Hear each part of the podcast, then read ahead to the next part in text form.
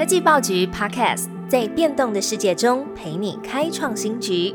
每周一到周五早上推出科技早餐，提供多元的科技商业新闻、热门的 AI、电动车、经济趋势，让你快速吸收全方位重点资讯，掌握市场洞察。科技早餐今天精选五则国内外重要科技新闻。第一则新闻：用过 Google Bard 升级功能了吗？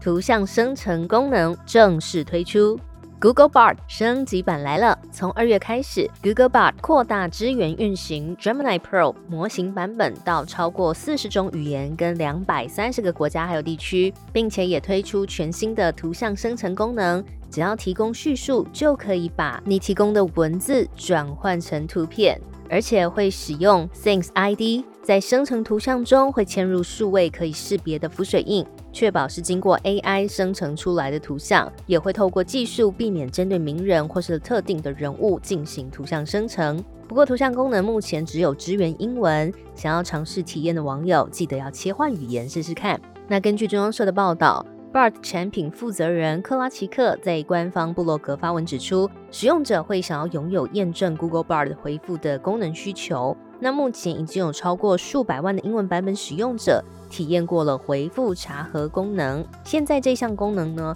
也扩大支援到超过四十种语言。只要使用者在 Google Bard 的回应下方栏位点击 G 的图示之后呢，Bard 就会协助评估在网络上是不是可以找到相关的资讯来源，来验证回复当中的陈述内容。那如果有找到相关的资讯参考验证，使用者就可以点击来进一步观看在 Google 搜寻结果当中的相关资讯。二零二四最受尊敬公司排行榜出炉，苹果蝉联冠军。财富杂志公布二零二四年全球最受尊敬的公司榜单。那这一份榜单呢，针对三千七百名的高阶主管、董事还有分析师来进行调查。苹果连续十七年位居榜首。那 Amazon 跟微软连续第五年跻身前三名，那同时 Nvidia 的排名上升到有史以来最高的第十名，零售巨头沃尔玛则是十四年来第一次重返了前十名。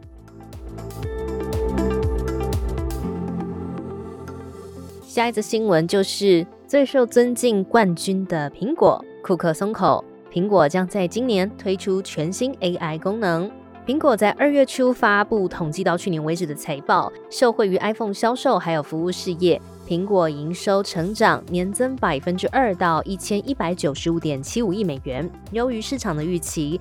在获利方面，毛利率百分之四十三，也高于市场预期的百分之四十五点三。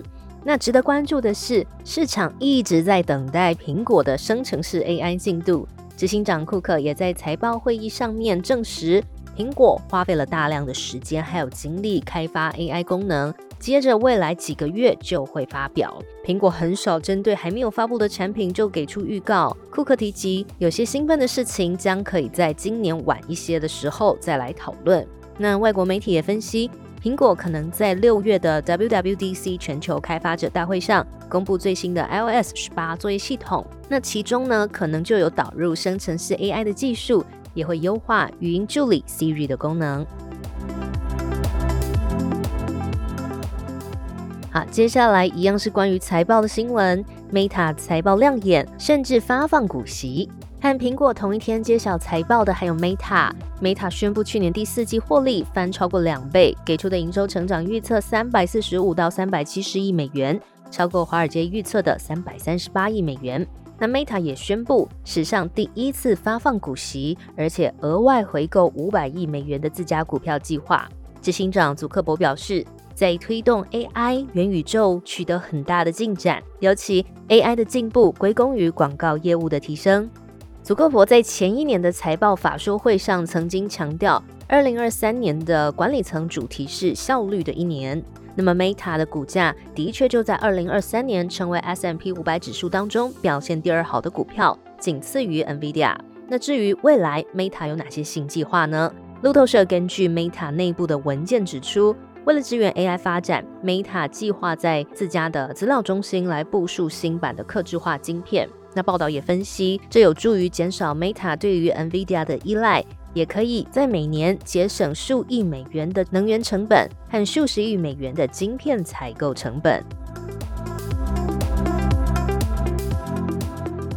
最后一则消息，Amazon 推 AI 购物助理 Rufus，帮助你更快找到想买的商品。Amazon 也在二月初公布财报，显示云端和电子商务的业务当中，生成式 AI 新功能刺激成长。在去年的第四季，Amazon 营收年增百分之十四，到一千七百亿美元，超出市场预期。毛利率则是飙升到百分之三十，不过不及云端业务的百分之四十八毛利率。那么热闹的是，在财报公布之后，Amazon 就紧接着推出 AI 购物助理 Rufus。这个助理接受的训练资料包含电商网站的产品目录，还有公开的网络资讯。消费者可以使用 Amazon 的 App 跟 Rufus 来聊天，借此获得寻找产品、产品比较和购买建议的协助。最好听的科技新闻都在 Tag Orange，锁定科技早餐，为你快速补充营养知识，活力开启新的一天。